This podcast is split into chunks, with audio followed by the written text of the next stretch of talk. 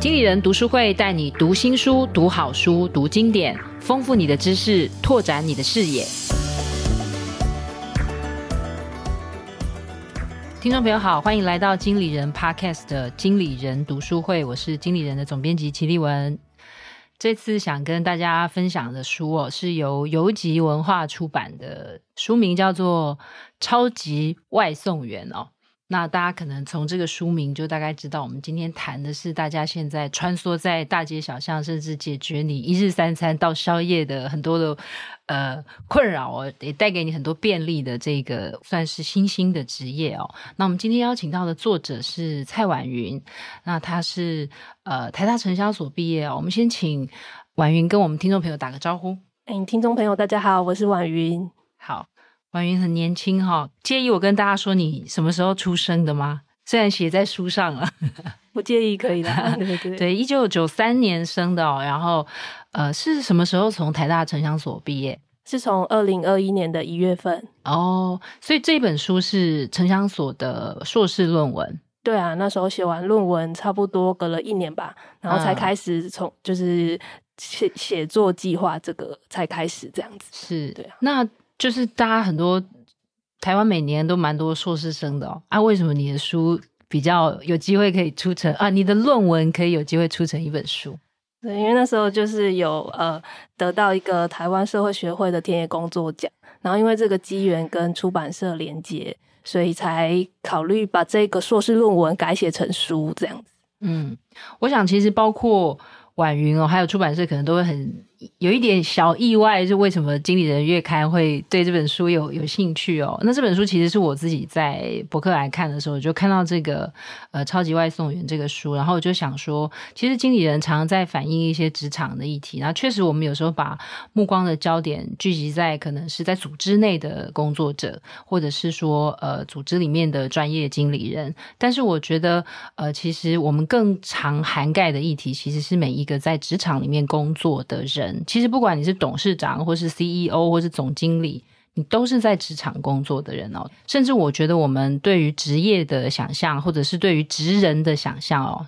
也不是仅限于你是在一个商业类的组织里面哦，其实各行各业是厨师，他也是一个职人。然后我觉得在呃每一个工作的领域，我们也不分产业哦，然后也不分位阶，我觉得我们应该都去了解每一个工作者他们的工作现场的样貌。那特别会对这个超级外送员感到兴趣，真的就是如我刚才前面一开始说的哦，他其实已经跟我们的日常生活紧密。交织在一起哦，所以我想说，我们透过婉云的这本书哦，来更深入的了解，就是你可能只是跟他擦肩而过，或者是他递给你了一袋食物哦，但是在这个过程里面，我们是不是了解带给我们便利的这样的一群人，他们在工作的现场到底有哪一些情况是我们所不了解的，然后我们也可以增加一些彼此的理解哦。好。我先看了一些数字哦，就是全台湾的外送人员数，二零一九年是四点五万人，然后到二零二二年是十四点五万人哦，所以其实就等于是这两三年内大概增加了十万人哦，其实是翻了好几倍哦，然后可能在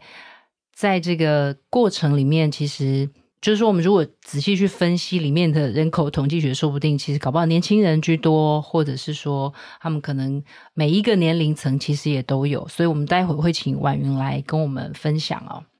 那接下来第一个想请婉云分享，因为他在书里面有提到，就是这个超级外送员的，其实超级他也有有一些定义哦，是不是可以跟我们分享一下？嗯，就是这个书名的来由嘛，就是那时候其实已经写作到一个段落，然后要开始想书名了，然后就想说，哎，到底要取什么名字比较好？这样，然后我就想起说，哎，我之前玩超级玛丽欧的一个游戏的经验。那其实因为我是一个新手嘛，那我每次玩那个游戏就会发现，我怎么每次都破不了关，然后在路上就会遇到各种就是挑战。那这个。呃，各种挑战都会导致我哦，可能在那个时间跑条结束之前，我就已经死掉了，或者是我根本来不及到终点。那我觉得这个感觉就好像呃，我自己那时候在做研究啊，然后自己投入这个当外送员两个月兼职的那个感受，就好像我每次都是追着这个时间在跑。然后在路上会遇到很多的困难，所以我就把这两件事情连接起来，然后就用用用一种呃，好像超级玛利欧这样的感觉，然后再取这个书名叫《超级外送员》。但它是不是还有另外一个意思？超级的意思就是超越级别，这个我觉得也可以跟听众朋友分享。好，就是我自己在从事这个兼差外送的过程当中，我发现，诶，这个平台啊，他们都会呃设计这个奖励奖金制度。然后他就会变成说，哦，我要先达到某一个门槛，才有可以可能解锁那个任务，我才可以拿到我比如说五百块，然后再继续再解锁下一个任务，我才可以拿到下一笔奖金。然后我就要不断的超越这个等级哦，我才可以越来越提升我的收入。我觉得这个也呃有有隐隐的相关啦。是，就是说，其实我觉得超级外送员，除了说他们其实真的每天在路上真的是。真的是在像在闯关哦。其实我觉得这个超越级别，我觉得婉云在书里面当然有刚才他提到的这个解释，但是我觉得这个超级外送员其实搞不好，也许我们再多想深一点，其实是很多人其实是想要搞不好跨越那个组织的限制，对不对？他其实就是想说，诶，我可以更自由，我可以更弹性，好像我可以赚更多钱。那其实婉云在书里面的第一章就是在。呃，在讲就是说，这个外送的服务其实并不是，就是它其实很久以来都有，并不是说好像是因为这些外送平台进到台湾或台湾的原创平台才出现的。但是我想说，我们先从呃两个角度来看，第一个就是婉云其实在书里面第一章就跟大家分享，哎，其实外送服务带给一般消费者的好处大概有哪些？嗯。就是比如说，我们生活中这很忙碌嘛，我相信现在可能大家哦，比如说在组织内工作，经常都要加班，嗯、那你可能呃已经回家已经很累了，那这个呃外送员的服务就可以让你呃可以直接在家很累的时候还不用出去采买食物嘛，然后或者是我也有采访到，可能是他自己有小孩，然后或者是我自己亲自送餐的时候，也是会呃送给这种在照顾小孩的家长们。那其实我也觉得我在替他们解决他们不方便出去采买的这样的需求。那可能有独居老人啊，或者是行动不便者啊，我都替他们送过餐。那我也觉得说，哎，对啊，这个社会就是有需要这样子的，替替别人解决这个送餐不便的这样的问题，所以这个行业确实是有它存在的必要啦。对，那这个是我们从就是其实带给可能我们以前会觉得说它只是解决我一些困扰，但是我觉得在书里面还有一个觉得这个送餐的服务，我觉得蛮特别。好像里面有采访一位他是外送员，然后他就说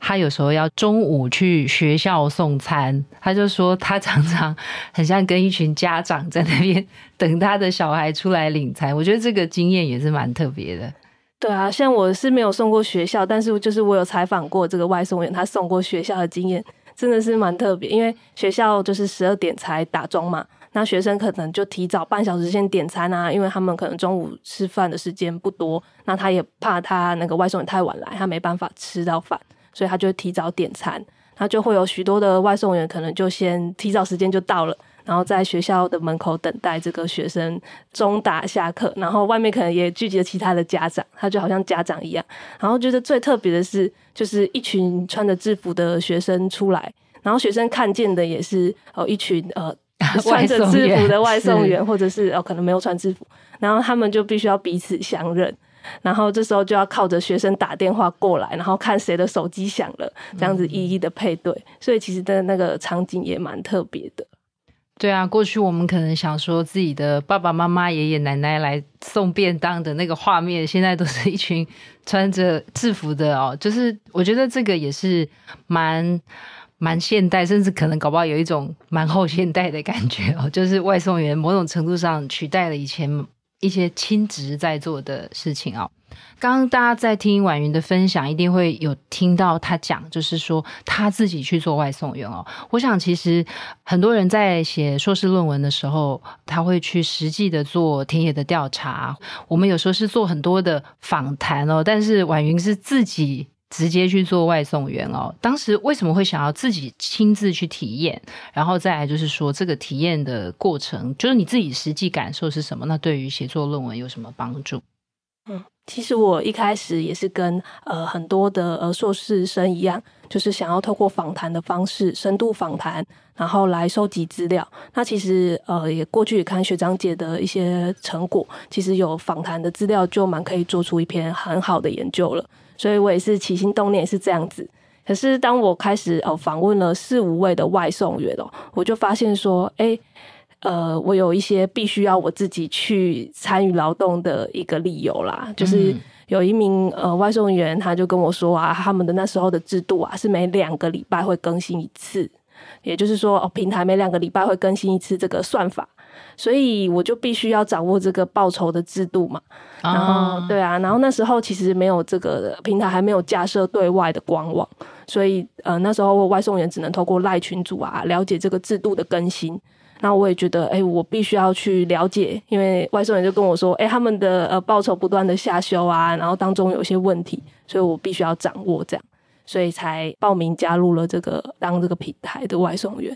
那实际去从业发现，哎、真的很不一样哎、因为当受访者跟我讲说，他们会在劳动过程遇到很多的意外状况啊，对我来说可能就是哦有 A 意外、B 意外、C 意外这样，可是实际去做发现，哎、每一件事情它出现的频率不一样。可能我到每个店家走，每个店家都拖餐啊，或者是说，哎，怎么这么容易遇到定位不准的问题？呃，那些他们曾经跟我讲的话开始有了轻重，然后开始我知道说我要怎么去呈现这个书写，然后呈现的重点在哪里，然后这个身体的感受是什么。过去我没有办法同理为什么他就是他们有多累多辛苦，可是我实际做过就知道说哦，那个身体的感觉真的是很疲惫很劳累的，就是特别是你又一整天待在路上哦，跟我们那种上下班通勤，然后短短的半小时啊一小时这样的长度是完全不能比拟的，对，所以就是我实际去从事了之后，发现有些这样的感受。所以婉云这样子卧底。的 外送员为了做填调哦，就是大概你做了多久？呃，时间大概是两个月啦，但实际就是接单了一百六十几单，嗯，就是有面对一百六十几家餐厅啊，然后有这样的客人跟那个过程这样。是，所以做这一行需要什么门槛吗？还是如我们外部所看的，就是好像是不是有一台摩托车就可以做了？嗯，的确是，就是它的入行的门槛是相对低的啦。嗯，就是呃，像我那时候是二零一九年底到二零二零年那个左右这申请加入的。然后那时候呃，像是 Uber Eats 平台大家熟悉的，其实也都是走纯线上申请的。我只要准备好我的呃行照啊、驾照啊那些基本他们需要我准备的东西，然后透过申请我就可以就是符合这个门槛。那那时候，呃，熊猫的平台是要去参加实体的说明会，那我也到现场，然后呃做过简单的说明，然后在现场也是小小的自我介绍，然后通过他们的线上测验，那其实这样子也就是达到门槛，就是也可以从事这个行业了。所以它的确它的门槛是比其他行业还要再更低一点点。所以它不会有年龄的限制，比方说，如果我可能六十五岁以上也是可以做的。对，可以做的，因为他们平台没有这个最高年龄的限制啊，所以只要我自己决定可以用走路去送餐，可能我七十几岁我也可以做这样。对，所以就看到说，为什么这么退休的族群会想要从事这个行业，是是这个原因。嗯嗯，那你自己去自我介绍的时候，你有跟他们说我其实是要写硕士论文吗？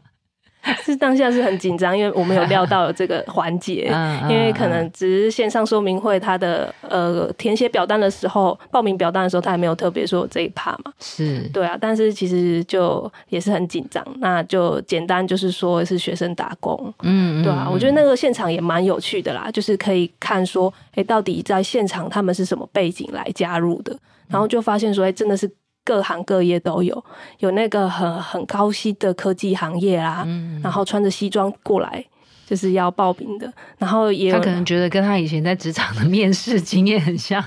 对，就比较熟悉那个感觉，然后也有他本来就是从事这个呃相关的行业啦，他可能是哦以前有送过羊奶啦，或者是做过货运啊，然后对这个路比较熟悉，所以他相对于来说做这一行，他也可以用他原本的技术来从业，然后也有那种兼差的也有啊，就是比如说他也是像我刚才讲的，要照顾家庭啊等等的这样子，就是发现诶各行各业的人都过来想要参加这个呃从事这一份行业。是，就是说，其实我们当然在过去几年来，我们有时候会听到，就是关于外送，其实并不是想象中的那么可能可以赚很多或那么自由，所以我们也会看到一些不一样角度的新闻或是讯息哦。但是从数字来看，就是这个人数加入的人数其实是在攀升的。所以，其实我刚刚提到，就是婉云的书一开始是说，其实外送的服务带给消费者很多的好处，然后再来，再另外一个切入的角度，就是说，其实这个外送的服务是。它确实也给某一些人工作的选择，以及工作的自由，以及工作的多元性哦。所以，我们先从这样子的平台经济，或是这种比较是零工经济的这样子的工作形态，如果说确实带给某一些人工作上面的自由度的话，是不是先请婉云跟我们分享他比较好的，或所谓比较正面的那一面？嗯，呃，确实他有。可能相对于其他行业的一个自由度存在，嗯、比如说他没有真人主管在旁边，就曾经有我的受访者就跟我说，诶，他觉得做过外送行业要再回去就是受主管监督这件事情是需要再调整一下自己的这个心态啊等等，是。对，所以这个没有真人主管在旁边，他确实让有一些可能他不善于社交的人啊，他可以从事这份工作，有他的优点。嗯那或者是刚刚有提到，他必须要照顾家庭，或者是他本来是从事保全行业的，他必须要十二个小时在他的工作岗位上。那因为他做了这份工作，他可以比较自由的安排他的呃休假时间，他可以呃根据家人的需求安排家庭旅游，所以他有他这份工作的优点，让大家可以从中获得他们想要获得的东西。嗯。所以其实我是想说，因为大家可能会觉得说，因为婉云是成阳所毕业，我们可能想说他是不是会用比较批判的角度来看待外送员这个行业？但是我也觉得是一个。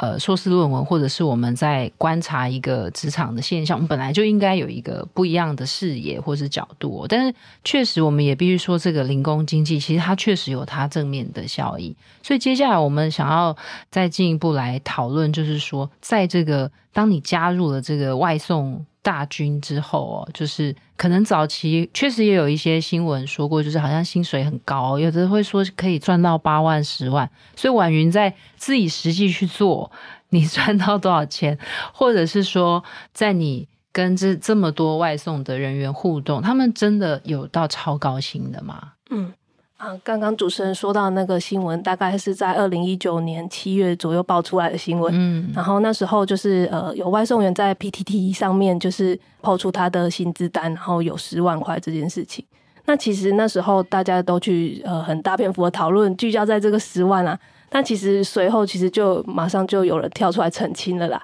因为呃大家仔细去看这个他到底怎么达到十万的，嗯、仔细研究他这个薪资单，发现他一个月只有休一天。啊，对，然后他甚至每天工时长达十到十六个小时在路上工作，所以他等于是在一种很劳累啊，然后卖命的情况下投入这份工作才有十万块，所以差不多在那个时间点，我去采访了外送员，然后他们也告诉我说。这是不可能的事情，就这行业就拍谈呢。对，然后呃，我自己从业，我发现其实平均一单其实就只有呃几十块钱，是因为就是早期好像有到七十块一单，后来就一直下降。嗯，因为我访问到最资深的外送员，他是二零一六年就、嗯、就是加入平台在工作。他说那时候一单是一百二十元哦。哦，对，所以在我二零一九年开始调查的时候，那时候一单是只有七十块。嗯，对。然后最近的话，呃，以官方的数字，就是大家比较常看到的那个粉红色的这个平台，它是在它的官网上面是写着是平均一单六十二。是。对，然后上个月呃也有发生说，因为这个数字啊，这个论件气球的数字其实都是呃透过这个平台呃自己想要给你多少就多少啊，是对啊，你其实外送也没办法跟他议价啦，没办法跟他讨论这个呃我需要多少成本，所以你要给我多少钱的这个过程是没有没有这件事情发生。所以甚至连上个月哦，这个是都有，就是外送员出来就是发了一个截图说，哎，他们现在甚至一单会被砍到只有二十块。嗯，所以其实这个数字就是呃越来越低，有点难以想象怎么会这么低。因为像我自己的速度，就是我一个小时只能做两单。嗯，那这样子，如果以这个官网说哦，平均六十二，那我一个小时不就只能有一百二十多块的收入而已吗？嗯，嗯，其实仔细去想，仔细去研究，发现，哎，它甚至是低于我们现在劳基法规定的标准。是。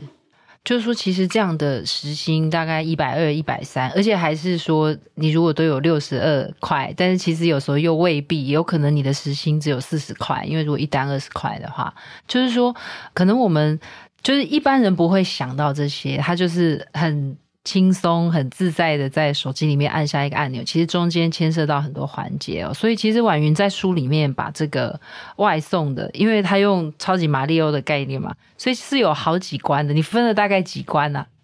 哎、欸，其实大家最常理解就是接取送三关啦。接单、取餐跟送餐啊，那其实我也是差不多按照这个结构在分，但是我就是去呈现说，哎、欸，其实不像大家讲的三步骤就可以送达，但过程当中会遇到很多的问题哦、喔，比如说定位不准，就是经常发生的事情啊。他跟我说，哎、欸，要送到台大校园，那其实我实际到现场，呃，发现说，哎、欸，他其实在备注栏是写到送到这个台大对面的莎士比亚大厦啊，或者是。呃，也曾经呃，我被导航到一处就是公共厕所，但其实根本就是在附近的民宅里面，所以这个呃，经常就会发生很多问题啊，导航不准啊，然后你到店家发现是尖峰时段，然后你就在现场等了呃十分钟，你都还等不到你的餐点，嗯，然后这这些时间的成本也都是外送员要自己去吸收，对啊，所以当他想要在一一个小时内多接几单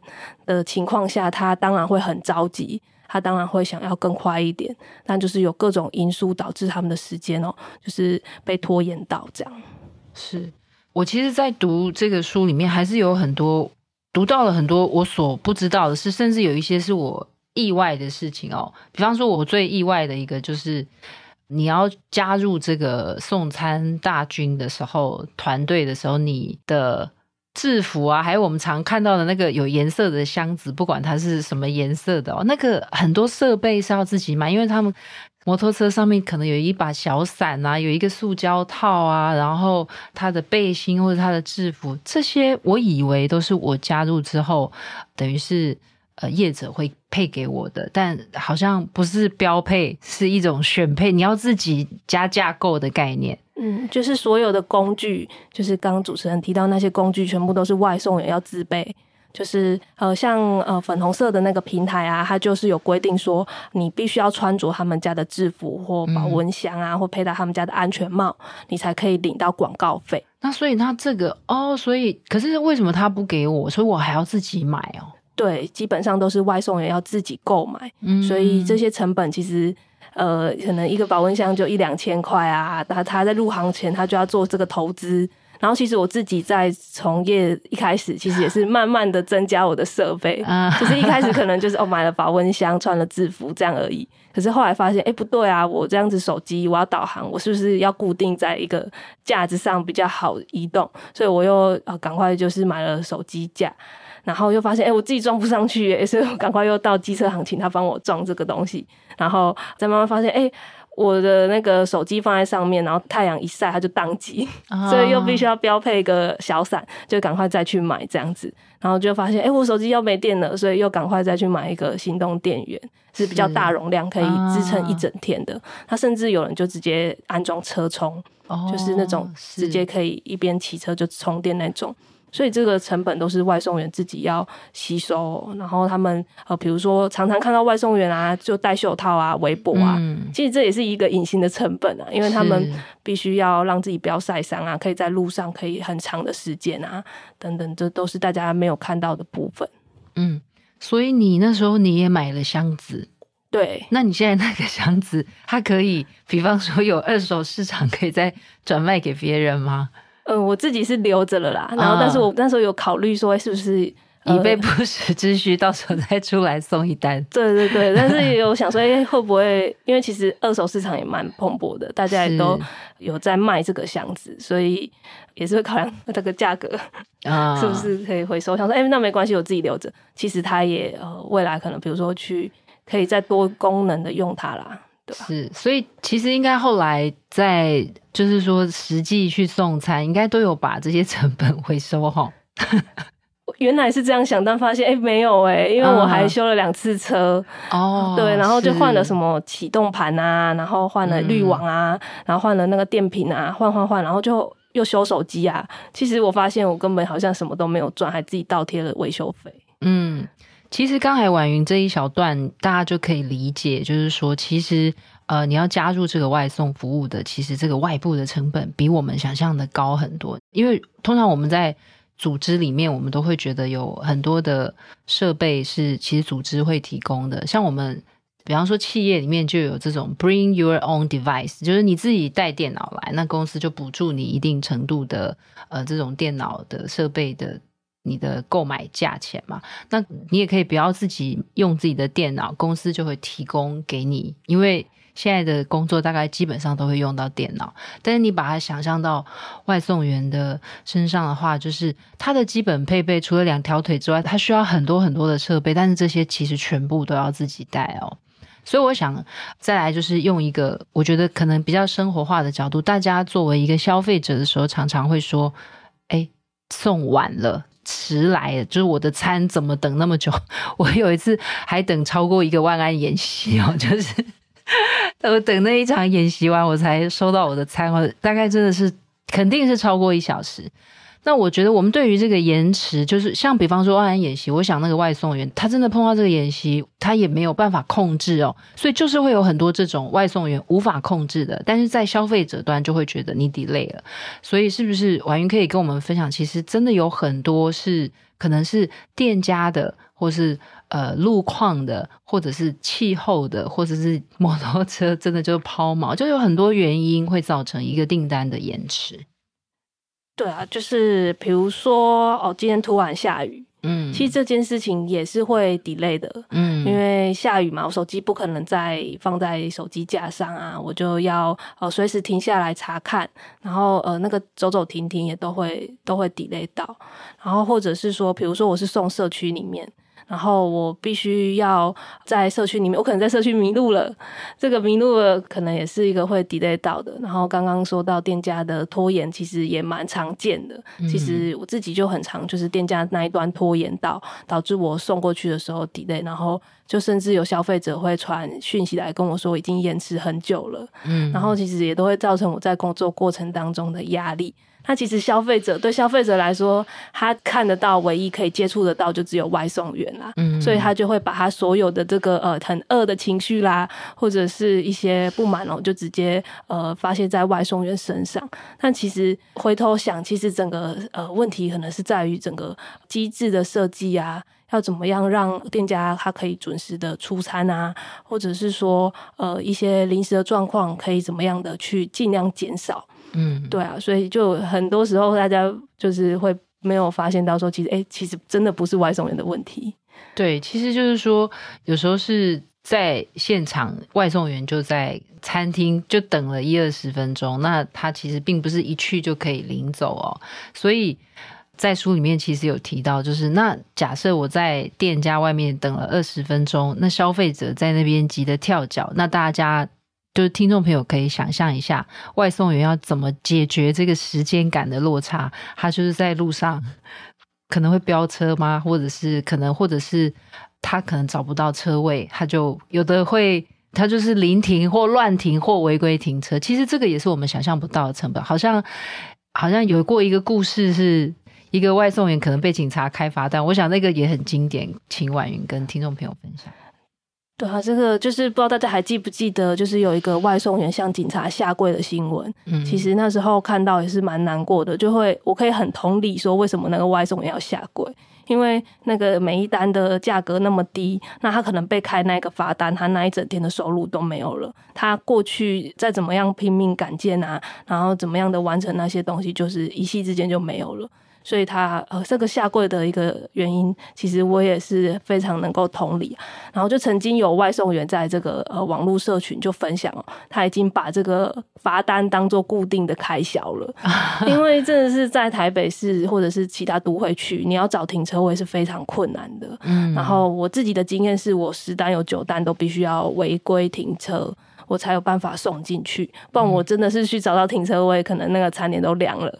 对啊，所以反而会遭到客诉。所以这些隐藏成本哦，刚刚没有提到，就是这个罚单的部分，对啊，所以消费者可能都呃比较不会去留意到这个部分，也是我之前在做这个研究之前哦不知道的事情。对，其实我们真的是听到很多，就是我自己会觉得说，我在读的时候，因为很多事情是我可能没有预料到或没有想到的。那比方说，还有一个我觉得就是关于找零钱这件事，因为可以是线上扣款，那有一个是付现金。其实我觉得那个是消费者就可以做到的事情，就是假设你是选择现金付款，好像我觉得有一个例子我看到我觉得蛮夸张的，有一个消费者给了。不是给婉云哦，是给某一个外送员七百多个一块。对，他就是可能自己身上没有这个刚好的钱嘛，然后他可能在公司里面，然后就随手就拿了一袋那种一元，就是可能常常要找钱，然后就拿了这个一袋的一元，然后好几袋就给了这个外送员。然后我也曾经发生就是。呃，他点了好几百块的东西，然后也都给我零钱，然后就携带着很重的零钱在做移动，嗯、然后甚至也遇过说有那种开店的店家、啊，他就是他也希望有可以找人换钱，所以他就点了一个很便宜的餐点，然后拿给我一千块，就希望我找开。嗯、可是我就是变成说，好像外送已经成为这移动的银行或是 ATM 了，嗯、是来替大家解决这个换钱啊的问题。所以就会发现说，哎、欸，怎么现场状况百出，连什么都有这样子？对，其实就是说，因为它是一个跟时间赛跑的职业哦，所以我们可能很难想象，就是说你会觉得说，像我记得书里面就说，好像有一时候是下雨，对不对？然后可能穿着雨衣。一百六十三块的餐，你给我两百块，所以我一定要找你三十七块。那你就想说，这整个过程是很复杂的，或者是甚至说，假设我没有零钱，我可能还要再走到楼下去换零钱。其实这些都是时间成本，所以我觉得可能是我们作为消费者，我自己看完是觉得说，其实多一点点理解或同理心，也许我们下次再作为一个消费者，其实是可以改善。外送员的某部分的劳动的状况的，就是一些小小的贴心哦。那我想婉云在写这个书，一定是你一定有一个更核心嘛，你不是只是说哦，告诉大家很多外送员的故事哦。那你自己觉得，在透过这个论文也好，或透过这本书，你觉得自己想要不管是带来一些改变吗？还是说你觉得你最想要传达的核心讯息是什么？就是呃，我就发现说，哎，这份工作跟我原本想的很自由啊，很弹性啊，甚至收入不错啊。其实实际做了研究，特别是从制度层面去看，就发现哎，完全不是这么回事。然后甚至发现说，哎，这个平台主打说这份工作让外送员都是自雇者，他们都是自己的老板，然后都是呃都是承揽者这样的状况。然后发现哎，实际情况也根本不是这样，他们不算是真的这个承揽制哦。呃，所以呃，为什么一直以来都呃，大家从新闻上面看见，都可以看到呃，外送人在不同的时间都会出来去诉求他们的劳动条件要更好。所以其实做过这个研究之后，我就发现，哎，他们的制度确实是有问题的。然后这一本书就是有邀请阳明科法所的邱宇凡老师来写推荐序，嗯，是。然后我也很感谢他，因为跟他交流也发现到说，这个确实是一个有问题的承揽制啊。嗯，因为一个真的承揽制，它是可以做议价的。嗯，然后我可以事先的知道说他的工作内容，我不会接了单才知道说，哎，消费者备注怎么那么多，或者是有什么特殊需求这样。所以其实或者是在工作过程当中发现到说，哎，其实这个平台有很多隐形的主管在控制着外送员，嗯，比如说哦，他们不能随便拒单啊，要穿着制服啦，要骑当初登记的车辆啊，等等，这些都会影响到他们的收入，就是他们的收入有高达三分之二的比例都是奖金。的这一部分构成，只有三分之一是一个基本的价格，对啊，所以就发现到说，哎，这个是一个有问题的承揽制，那是不是社会大众可以去理解这件事情？然后特别是这个产业啊，这个服务啊，已经成为我们每个人生活当中的一个必须了，所以就特别的想要去透过这本书让大家知道说，这个基本的劳动权益可以特别的去关注。那甚至是作为一个消费者，最简单的就是呃体贴外送员，嗯，对啊，就是跟他们说一声辛苦啦，等等这样子。嗯是，所以或至少不要怀疑他们常常 在偷吃东西。就是我其实也觉得说，其实劳动权益这一块一定是这本书最主要的重点，因为他们作为一个工作者，就是说，其实大家常常会觉得说，好像他是一个，就是他是你自己选的，然后你自己选择要这么自由，你自己选择不要去组织里面工作，然后好像你享受了很多的自由，但是其实可能同时就好像会多了一点点，就是说。反正发生了什么事情，就是有一点，反正你自己要挑这样的工作。但是在书里面其实有提到制度杀人这个“杀人”两个字，当然我们读起来觉得很沉重哦。但是确实是，其实婉云是不是可以分享？其实有时候因为可能赶时间，或者是我为了冲奖金，其实他真的有人就发生意外，他真的生命就没了。嗯。对啊，因为像是我想大家应该都有看见这个二零一九年十月有几起死亡车祸的消息，也包含陆续也都有呃新闻媒体去报道说，诶外送员出车祸的事件。那我实际去从业发现，那个现场真的非常危险，就是有时候并不是你真的要违规哦，有时候就是已经很遵守那个交通规则了，你还是有很大的几率会发生车祸，对啊，因为这个是有数据去支撑的啦。就是曾经有政府去统计说，所有跟外送员呃有关的车祸里面有超过半数的肇事责任不是外送员自己去主导发生的，而是别人引起的。所以这个真的是一份很危险的工作啦。然后又加上他们的一个劳动条件的状况，就是从呃我书里也没有提到一个角色是小柯嘛，他二零一六年从业一件是一百二十元。到现在可能就是呃二十块到六十块不等的这个价格，所以就可以发现到说，哎，很危险，然后又呃收入又无法自己控制的情况，其实是处境是蛮艰难的。嗯，我想我们谈了很沉重的事情之后，来谈一个我自己在看的时候，很多地方我都把它折起来，我还画线。但有一个我画的，我自己都笑出来，就是外送员最怕接到的单哦，是送什么？食物哦，我觉得很就是那个叫什么鸡腿排，那这个是我很意外的，是不是可以婉云跟大家分享一下为什么很怕收到这个单子？这个也是一个受访者跟我讲这个故事，我当下也是觉得很不可思议，嗯，怎么会怕的是鸡腿排这样子？嗯，因为他们有跟我做一个对比，他也跟我说哦，他们呃很喜欢大院子。不知道会不会 不知道呃，没有替他们打广告了，嗯，没有业配，没有业配，对对对，就是他们会先把饮料冰在冰箱，是，然后等你来就给你，嗯。嗯，大家可以去观察一下。然后这个对照组就是所谓的鸡腿排，嗯，就是呃，你到现场它还是生的，都必须要等到它煎熟，就是要花十到十五分钟，最慢熟。对啊，然后现在就是因为这个故事写了之后，我去最近去逛夜市，就会看到哎，出现一摊新的鸡腿排摊，然后就会想说啊，这个要煎很久，嗯，就是有这样的呃记忆在。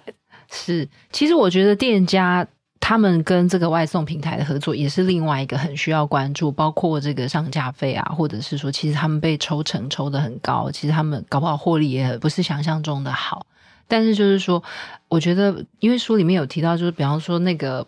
送饮料啊，送餐很容易晃动。我看到有一个，我本来因为现在我们是用录音的方式，大家不能看到影哦。就是有外送员会自己 design 它的那个箱子里面。可能有挂钩，有很多的配备可以让饮料不会倒，或是餐不会外溢哦。婉云是不是可以分享？我觉得这些外送员真的蛮适合大家，就是很有设计思维哦。他们在保护消费者的食物，其实是真的蛮蛮用心的。嗯，就是呃，我有采访到一个外送员啊。然后他以前是待过科技业的研发组，对，然后他是退休来从业，那他就跟我分享说，他其实一直在花心思在要改装他那个保温箱，因为大家其实呃，如果自己去从业就知道，你拿到一个保温箱里面是空的，甚至他只付给你一个杯架，就是海绵杯架这样，所以所有东西放进去，你如果不做任何的改造或支撑，它一定是会东倒西歪。所以你送到的餐一定是不会是完好的，所以就外送员都要自己花巧思，像是我书里面写到的这个呃老陈嘛，他就是自己一开始只是塞卫生纸，一包一包的卫生纸，让填满空间这样，然后他发现哎、欸、这样还是不行，所以他就又有自己去做了这个格子架。然后支撑起四面，然后在中间挂了一个 S 型挂钩，这样子它的东西只要挂在挂钩上，就会有所谓的避震效果，嗯，它就不会真的就是倒了这样子。然后我自己呃也有自己的小 paper 啦，就是我会在大的保温箱里面再放几个小的保温袋，嗯，这样因为其实那个也都要自己买的，对啊对啊，都是要自备，因为这样子的话，呃，因为有的人点的餐点不是很多，嗯，他可能就只是一袋东西，那我就放到小的保温袋里面，其实是。呃，就隔开了那个空间，让它可以稳固这样子，嗯，对啊，所以就是要蛮多巧思在里面，而且是根据你遇到新的状况，然后再去根据这新的状况再去做改良。对，所以其实这个跟我们有时候在组织里面，其实是有，比方说有 R&D 有研发的单位一直在帮你把你的产品，或者是把你的工作的流程，或者是呃设计的可能更流畅、更有效率啊。其实这个都是外送员自己。要花很多很多的心力，这个我觉得是也确实是很多我们想象不到的哦。那最后我想要问那个婉瑜的部分是说，就你自己有亲自去做过外送员的服务，然后你也采访了很多人，就是他们有的人最后是选择留下来了，那有的人就离开了，或者是有的人就变成兼差，那他们各自的考量会是什么？嗯，就是呃，刚有提到，就是有人是因为呃。可能一开始是因为这份工作的时间比较弹性，嗯，然后他也不喜欢有真人主管在旁边，这些因素来入行。但是后来慢慢的这个报酬不断的下降哦，导致他们没办法有有稳固的收入，然后去支撑他们家庭的开销，所以很现实的层面上导致了他们回到本来的工作岗位，或是找了新的工作。但是他们都告诉我说，他们其实真的很喜欢做外送这个行业。那只是因为他真的没办法 cover 他们家的收入条件，所以才只好转行这样子。所以也就是觉得说，哎、这份行业确实是呃，应该要有更健康的制度啦，然后让真的想要从业、真的有心想要做这样服务的工作者，也都可以有相对好的保障。那我们现在看到很多是外送员，可能自己集体起来，然后就是说，我们可能提出一些诉求，或是抗议，或者是。倡议哦，那你自己研究这个题目到现在，比方说包括政府的劳动政策，或者是雇主或是平台那边，就是相应的，我们怎么样让他们就是不管是政策面，或者是业者，可能是自律也好，或他律也好，有没有哪一些其实慢慢的在改变这个外送员的劳动条件？嗯，目前比较大部分的改变是在于他们的呃所谓的职灾保险的一个制度啦。但是让他们发生车祸之后有这个职灾保险可以去做申请，但是这个部分我是还是觉得是治标不治本，就是只保障发生意外后的事情，但没有去预防这个意外的发生。对啊，所以呃，那要怎么预防呢？其实刚刚提到，至少呃我的报酬不会就片面的就越来越低，然后就甚至是连最低最那个基本的这个劳基法的水准都没有。那其实这个在邱老师写的推荐序里面就有提到，嗯、现在在欧洲有十六个国家已经把平台外送员视为劳工了，所以就是适用于当地的劳工的保护劳工的法律这样子。然后也有一些国家在提倡最低的薪资，我觉得都可以去做一个呃参考啦，嗯，对啊，因为现在平台的状况就是他们可以去把它包装的很像是我们就是走承揽制，嗯，呃，外送员就是自雇者。但其实你仔细去发现，哎、其实你没有隐藏的，呃，就是虽然没有真人主管，但是有隐形的主管在里面，其实很多控制在里面。所以要怎么样去预防？我觉得，呃，就是从这个可以可以参考国外的法律啊，来来思考这样子。嗯，所以大家是真的很不喜欢主管哈，就是 我喜欢主管如影随形的的的监测哦。就是其实，在疫情期间，很多公司远距上班，然后。确实，就是说，很多主管他确实因为他看不见他的员工，然后有的人就会觉得有更多的主管会做微管理，因为他他没有。信任他的员工，在他看不见的时候在做什么，然后他可能就会觉得他会更想要知道你在做什么。其实我觉得那个也是做主管的一个一个自己的训练，就是你要相信你的员工，他们最后会交出好的成果，就像是外送员会把。餐好好的送到呃消费者手中，而且更何况是中间有很多的那个保护措施，还是他们自己想出来的，并不是平台业者帮他们提供相关的建议或是设备哦。那我自己会觉得说，当在这个社会上面有一个职业，它有超过十万人在做的时候，我觉得这是一个很一定是一定要正视的问题，而且他感觉越来越多人哦。然后再就是。我觉得刚才婉云也有提到，就是其实很多人是真的喜欢做这个工作。那你换另外一方来讲，就有的人是真的需要这个这个服务，对不对？比方说独居老人，或是行动不便者，就是说，我觉得在这个供需其实各自都有需求的时候，我觉得我们应该从比较大的或比较高的角度来思考这个事情。就是说，呃，因为我我记得我看到另外一个报道，还有提到，就是说，假设越来越多的年轻人他去做这个。外送的工作，那可能在某一些餐厅里面，他需要内用的人就减少，所以他内场的人就减少了，嗯、对不对？就是有缺工的部分。对，他所以他就变成那边，就是说等于是餐厅端或是企业端这边是缺工的。然后呢，那我们在做这个外送的这一端，可能劳动权益又有一点点受到忽视。然后，那企业主也会觉得，哦，我都找不到年轻人要来上班。那我觉得，就是说，它其实是一个恶性的循环。那我觉得，我们应该要想的是，现在大家想要。自主的工作，自由的空间，对不对？不要主管如影随形的监控你的，然后可能有合理的报酬，并不是要一个超高的报酬。那在这样子的就业者或者是求职者，他们想要这样子的工作的环境或条件，那我觉得雇主也相应的应该去符合这样的需求，那就不会说大家好像觉得想到要自主自由就只能去做外送，其实应该是。所有的组织都提供这样子的环境，那大家就可以自己去选择。那当然，我觉得相应的劳动条件，这个刚婉云有分享，我觉得这个一定也是最重要的议题，就是。我努力付出，我可以得到合理相应的报酬哦。所以我觉得这个是透过就是游击文化这本超级外送员哦，我觉得我们可以去好好的思考这件事情。就是光是一个这样外送的服务，牵涉到蛮多的利害关系人哦，包括外送员，包括平台业者，包括店家，包括消费者，甚至包括雇主，包括政府。我觉得我们大家都可以一起来思考，怎么样可以给。工作者一个更好的工作的制度，然后让大家越来越喜欢工作，也可以有越来越好的报酬哦。最后，婉云有没有什么特别想帮外送员讲一些话？就是啊，到底你们怎么样可以再对我们好一点？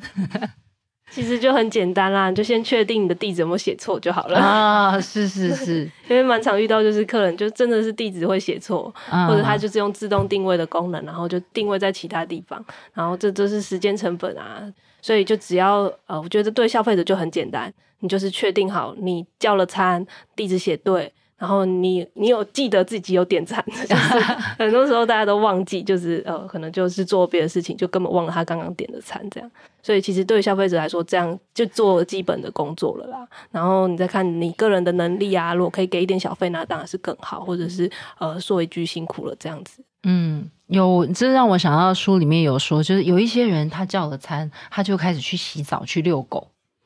他就会忘记他有叫，或者是真的让外送员等待。对啊，或者是有人在下班的路上就预先点了餐，嗯、可是外送员可能就他就是很准时到了，这样没有算好那个时间。对，嗯，其实就是说，其实刚才讲的已经不需要贴心，他有时候就是很基本的，对不对？比方说准时是基本的。填写正确的资讯是基本的，所以希望大家把基本的事情做好，就可以做到。我觉得很贴心的彼此的理解哦。啊，我们今天的节目就进行到这边，非常谢谢婉云来分享哦，也希望大家可以去买《超级外送员》这本书来看，因为它真的一点都不像论文。婉云用第一人称写的，我觉得文笔很流畅，读起来你会觉得很好看的一些故事哦。希望大家会喜欢这本书。那我们今天谢谢婉云，谢谢。听众朋友，如果喜欢这集节目和经理人 Podcast，欢迎留言给我们，或者到 Apple Podcast 给我们建议或是好评。那如果你有职场的困扰，需要专家解答，或是有精彩的人物想要听他们的经验分享，